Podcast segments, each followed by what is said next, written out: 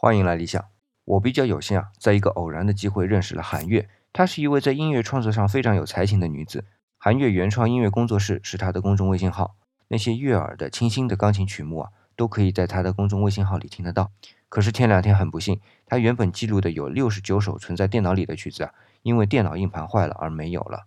这在我看来是非常痛心的啊！虽然韩月跟我说啊，这六十九首曲子都是一些灵感，都还没有形成最终完整的曲目，但是因为我自己做节目也是有些灵感会记录下来的，所以就非常了解，一旦这些记录下来的灵感丢失了，是很难再把感觉完全找回来的。但是韩月却对我说，这些灵感的丢失是因为上帝认为我应该写出更好的曲子，我会选择自己沉淀静默，然后重新出发。